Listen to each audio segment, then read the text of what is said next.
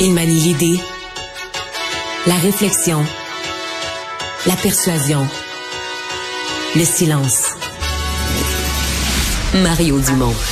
Informé, cultivé, rigoureux. Il n'est jamais à court d'arguments. Mario Dumont. Pour savoir et comprendre. Bonjour et bienvenue à Cube Radio. Mon chien est énervé, votre chien est énervé, les chats sont énervés, les enfants sont pas du monde à la maison, pire encore à l'école. Mais qu'est-ce qui se passe? Qu'est-ce qui se passe? C'est la neige. Une tempête, qui annonce une tempête, la première neige, donc tout le monde est énervé. Les animateurs à Cube Radio sont énervés. Alors on comprend pourquoi. Euh, il semble que ce sera quand même pas la tempête du siècle. On devrait pas être euh, complètement enseveli sous la neige, euh, des 15, 20, peut-être des régions qui pourraient goûter du 25, 30 cm, euh, mais quand même, euh, ça va être l'espèce de première véritable neige qui devrait rester. Il y en avait eu en novembre, mais qui a, disparu, en pour le Grand Montréal et pour une grande partie du, de l'ouest et du sud du Québec, qui a disparu. Mais celle-là, ça va être la bonne, donc soyez quand même prudents demain, dans le cas de la grande région de Montréal, Gatineau, tout ce qui est un peu plus à l'ouest ça va être euh, déjà arrivé la neige pour l'aller au travail demain matin. Tout de suite, on joint l'équipe de 100% Nouvelles. Vous regardez LCN.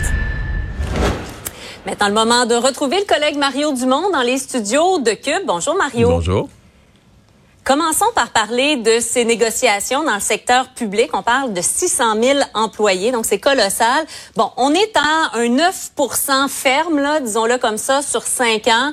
On ajoute un 2,5% pour des secteurs prioritaires. On comprend que c'est la santé, santé mentale, euh, l'éducation et un 1000 dollars forfaitaire euh, également. Et euh, que Sonia Lebel parle vraiment d'un virage. On veut brasser la cache. Est-ce qu'on comprend? On va l'écouter justement.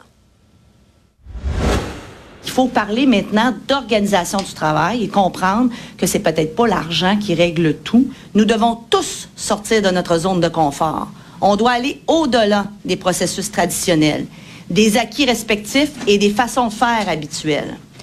On est conscient que ce virage important pourrait provoquer des inconforts, mais nous souhaitons que tous saisissent cette opportunité pour faire beaucoup mieux pour nos, nos gens sur le terrain. Aujourd'hui, je fais donc appel à tous les acteurs de la négociation et de leur demande de nous accompagner pour relever cet important défi. Le syndicat, les syndicats euh, se disent déçus euh, de ce qui est sur la, la, table. Est-ce que euh, c'est un bras de fer important qui se dessine dans ce dossier-là, Mario? Ouais, c'est un bras de fer complexe là, cette année, disons-le, parce qu'il y a plusieurs facteurs. D'abord, l'inflation les, syndiqués du secteur public la vivent aussi, là. Donc, il faut mm. s'attendre qu'eux se disent, bon, si on a eu 6% d'inflation cette année, bon, on a perdu 6% de pouvoir d'achat. Euh, bon, ils ont eu des augmentations quand même cette année. On n'a pas perdu le plein 6% là, mais c'est... Il y, a, comme un rattrapage attendu. Bon, dans les offres du gouvernement, on a 3% la première année, mais on n'a pas, on couvre pas complètement l'inflation. Donc, à mon avis, déjà au niveau salarial. Puis, le gouvernement semble vouloir rêver de régler ça peut-être sur cinq ans. Hein? Il, y a, cette hypothèse sur cinq ans. Mais là, plus on va loin devant, plus on se dit, OK, mais là, l'inflation, euh, comment on va s'arranger pour la couvrir? Donc, moi, je pense que ce bout-là, euh, euh, c'est déjà compliqué, le salarial. Mais mm-hmm. en plus du salarial, t'as... T'as tout l'aspect charge de travail. D'un côté, t'es l'employeur. Bon, tu dis, moi, un de mes plus gros problèmes, je manque de monde. Je, manque de main-d'œuvre. Dans ben un monde idéal, il faudrait que tous les gens que j'ai en fassent un petit peu plus. Dans, dans une mm. entreprise ou dans une organisation, euh, s'il te manque de bras, tu as une certaine quantité de travail à faire, il faudrait que tout le monde tout le monde reste cinq minutes plus tard à la fin de la journée pour en faire un petit peu plus, pour, pour s'en sortir. Euh, du côté des employés, on est exactement à l'inverse. On dit, nous, on est débordés, notre monde est épuisé, on en a trop, on voudrait travailler un peu moins. Ouais. Là, t'es l'employeur, t'entends ça, tu dis, OK, moi, je manque de monde, mais le monde que j'ai, euh, c'est les enseignants, on veut des ratios, on, nomme ça. Personne ne va dire, on veut travailler moins, on va nommer ça de toutes sortes de façons, des ratios, des ceci, des cela. Mais, euh, dans les faits, c'est des réductions de tâches, c'est des formes de réduction de tâches, ou en tout cas, de réduction du nombre d'élèves qui font que ça te prendrait pour mettons, pour enseigner à l'ensemble des enfants du Québec, si tu mets des groupes plus petits, mm. ça te prend plus d'enseignants, mais tu en as déjà pas assez, t'en manques déjà plusieurs centaines. Alors, comment on va réussir à réconcilier tout ça? C'est pas évident. Puis je dirais, euh, je vais peut-être faire de la philosophie un peu, mais je l'amènerai un niveau sociétal, là, plus, plus, plus que la négociation du secteur public. C'est qu'il y a un point où si toute la société, euh, Marianne, veut travailler moins, il veut avoir plus de services. Services gouvernementaux ou services au restaurant ou Mm. services partout. Tu comprends qu'à un moment donné, euh, tu manques, t'as pas assez long de lacet pour faire ton nœud, là. Il te manque de monde. Et tout le monde, tout le monde, j'aurais toujours à l'esprit, puis je les comprends, c'est pas un reproche que je leur fais, mais ces éducatrices, c'est dans la négociation de l'année passée, les éducatrices qui disaient, mais nous, on est des mères de famille, on travaille, on a des enfants, nous-mêmes, on est éducatrices, mais on a nos propres enfants, nos familles, on Ben voudrait oui, travailler ben oui. quatre jours. On voudrait travailler quatre jours parce que là, le vendredi, aller faire les commissions, etc., tu sais, euh, avoir une vie. Puis je les comprends, c'est parfaitement logique. Mais de l'autre côté, tu leur demandes, Mm. Ouais. OK, vous travaillez quatre jours, mais vous, du service, ah ben non, non, euh, le vendredi, ça nous prend un service de garde, là, nous. Donc, on veut, des- on veut travailler quatre jours, mais on veut du service cinq jours.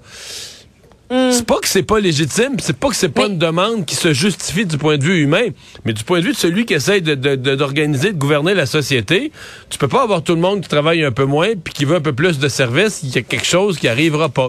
Et ça, c'est, à est-ce mon que avis, le point de vue humain prend, ouais, j'allais demander, est-ce que le, le point de vue humain prendra pas beaucoup de place justement euh, dans cette négociation-là, à savoir, est-ce qu'on a tellement étiré l'élastique dans le réseau de la santé, dans le réseau de l'éducation, qu'à un moment donné, là, en effet, même si, comme me dit un professeur, même si tu me garoches de l'argent, c'est pas ça que je veux là. Je veux euh, avoir une classe qui a du bon sens puis pouvoir enseigner à ces élèves-là, Ouais. puis bien travailler, tu sais. Sûrement, Euh, sûrement, Euh, mais l'aspect financier aussi, là, le coût de la vie est élevé. Donc c'est pour ça que c'est une négociation. Moi, je la regarde dans son ensemble. C'est une négociation qui va être euh, qui va être complexe. Donc là, est-ce que l'extrait qu'on a entendu, ce que Sonia Lebel dit, c'est sûr qu'elle a raison. Là, elle fait des années. J'étais jeune, j'étais pas encore député. J'étais des jeunes libéraux qu'on parlait déjà de négociations décentralisées au niveau des- de l'organisation du travail, là, que ça devrait se décider établissement par établissement. Fait que ça fait quoi? Ça fait plus que 30 ans. Euh, mais tout le monde part avec ses bonnes intentions-là, mais là, on arrive aux tables des négociations, ça s'affronte. Dans ce cas-ci, c'est un front commun des syndicats. Alors, c'est pas euh, c'est- cette idée là, de décentraliser établissement par établissement l'organisation, les horaires de travail. Peut-être que ça va se faire, peut-être que ça va tellement mal sur le terrain que les gens, autant les autant les, les, les, les patrons sont découragés que les employés sont écœurés, peut-être que ça va forcer à dire faut. Mais toute cette idée d'innover dans l'organisation du travail, dans les conventions collectives, d'être moins rigide, fait longtemps qu'on en parle, oui, pendant qu'on voit le super organigramme, La pieuvre. la pieuvre, la pieuvre de la négociation, mais Ouais. on rit, mais ça raconte quelque chose quand même sur la complexité de l'État québécois. Tu sais, C'est énorme une négociation du secteur public. C'est 600 000 employés, mais dans toutes sortes de catégories, de sous-catégories. Puis là, la clause 2.1.4, chapitre 9, elle ne s'applique pas à un, mais elle s'applique à l'autre. Puis, tu sais, C'est devenu une science là, de comprendre les négociations du secteur public. Ouais, on va suivre ça euh, attention, avec attention. Euh, parlons par ailleurs des euh, redevances sur l'eau, euh, Mario. Il en a été question dans le discours du premier ministre Legault, donc à la COP ce matin. Et dans son discours, et j'ai relu le verbatim deux fois pour être certaine, là, on dit en 2021, le Québec a reçu moins de 3 millions de dollars pour des prélèvements d'eau de 811 milliards de litres. Là, on ne sait pas à quel point ce sera majoré, là. Euh, mais euh, on se rend compte qu'on on vend notre eau euh, à rabais finalement. Là. Bon, on la vend pas cher. Euh, certains diront ça vaut pas énormément cher non plus. Là. Il pleut, puis il en retombe d'autres. Comme on dit, elle tombe du ciel. Mais euh, c'est sûr que les re- redevances sont très, très basses au Québec sur l'eau. La difficulté pour M. Legault, c'est que c'est, tu sais, des fois, il continue à parler comme dans le mandat précédent, là, en laissant entendre que c'est le précédent gouvernement qui s'est pas bien occupé des choses. Il va falloir qu'il s'habitue de plus en plus là, que c'est un deuxième mandat. Fait que si les redevances sur l'eau sont plus basses, sont si basses, c'est qu'il y a un gouvernement. Et même dans, dans le cas de l'eau, c'est pas quelque chose dont on s'est pas occupé. C'est quelque chose, c'est c'est un débat qui a été soulevé ou sur lequel les partis d'opposition avaient fait des, des propositions et le gouvernement a, a tenu, là, défendu les redevances sur l'eau au niveau où elles étaient. Bon, il, pas, il est permis de changer d'idée, c'est ce qu'il fait, mais tant tu peux pas blâmer les autres. C'est c'est une décision de son gouvernement là, si les redevances sur l'eau sont ce qu'elles sont.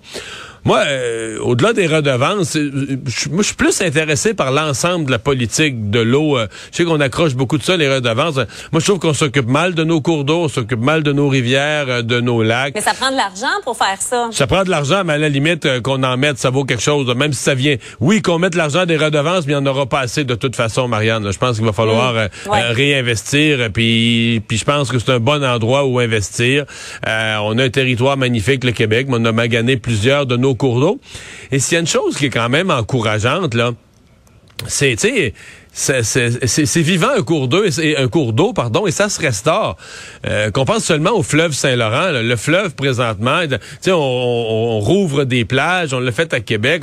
Tu sais, si le, le fleuve est dans un état, je dis pas que c'est parfait, il reste bien du travail à faire sur le fleuve, Ben mais oui. dans le fleuve, les grands l'eau des grands lacs, là, tu regardes le fleuve, euh, va, va te baigner en Ontario en s'en allant vers les grands lacs. C'est incroyable comment l'eau est claire. C'était pas le cas. Mm. Donc, il y a moyen de, de régénérer des cours d'eau, des lacs, des rivières, si on s'en occupe, on s'en occupe bien. Ce sont des, des êtres vivants qui peuvent se, qui peuvent se guérir, qui peuvent se soigner. Hum, Intéressant. Il y a la question aussi de savoir, et, et notre collègue Raymond posait la question au ministre Charette, est-ce que en élevant les redevances, la facture sera pas refilée finalement euh, aux consommateurs, euh, à, à- à tous et chacun? Il y a cette question-là aussi. Ouais, c'est évident, mais tu sais, c'est que dans une bouteille d'eau, l'eau, c'est des scènes ou des fractions de scènes. Là, tu sais, je veux dire, c'est le transport, c'est la mise en marché, c'est la bouteille elle-même. L'eau, l'eau, c'est pas grand-chose dans une petite bouteille d'eau. L'eau, elle vaut pas grand-chose sur le total. C'est le fait de te l'amener, dans- de te l'amener à un lieu précis qui coûte quelque chose. Donc, je pense pas que pour le, d'autant plus qu'il y en a une partie importante qui est exportée, qui sera payée par des consommateurs ailleurs. Non, c'est pas, personnellement, ça, c'est pas pour moi une si, euh, une si énorme inquiétude. En terminant, parlons de la situation euh, au Mont-Sainte-Anne. Je parlais avec le fondeur euh, Alex Harvey, qui est euh, coprésident de la, coalition euh, pour l'avenir. C'est drôle, coalition pour l'avenir, mais c'est du Mont-Sainte-Anne, pas du Québec dans ce cas-là. Et je me posais la question, où est-ce que ça va finir cette que, où est-ce que ça va aller? Ben, c'est bien triste, hein. Moi, je suis pas un skieur, mais je suis 100% conscient de la valeur. C'est une montagne extraordinaire, une des montagnes les plus les plus hautes, là, tu sais, pour les vrais amateurs de ski, puis côté sportif du ski, là, pour l'est du Québec. C'est une montagne exceptionnelle.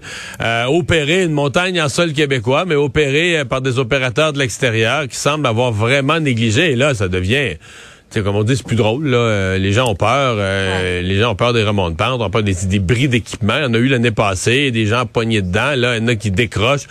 Donc, euh, puis là, on se rend compte de tout ça. Euh, je sais pas qu'est-ce que l'opérateur RCR peut faire. mais on se rend compte de tout ça. C'est comme le dossier euh, apparaît sur la place publique. et Le gouvernement est interpellé, mais on est début décembre. Euh, début décembre, on, on ouvre la saison, on est dedans, là, tu sais. euh, Ben si oui, tout ça arrivait ben au oui. mois de mai, on se dirait, ben, on peut peut-être euh, faire une transaction, ou en tout cas, euh, et, bon, semble-t-il que là, le gouvernement est vraiment sensibilisé. Je pense que pour la première fois, le gouvernement du Québec prend ça au sérieux. Quels sont ses leviers, Mm. ses outils de travail? Mais un beau dossier là, pour le nouveau ministre responsable de la, de la région de Québec, M. Julien. Oui, absolument. Merci beaucoup, Mario. Au revoir. Au revoir.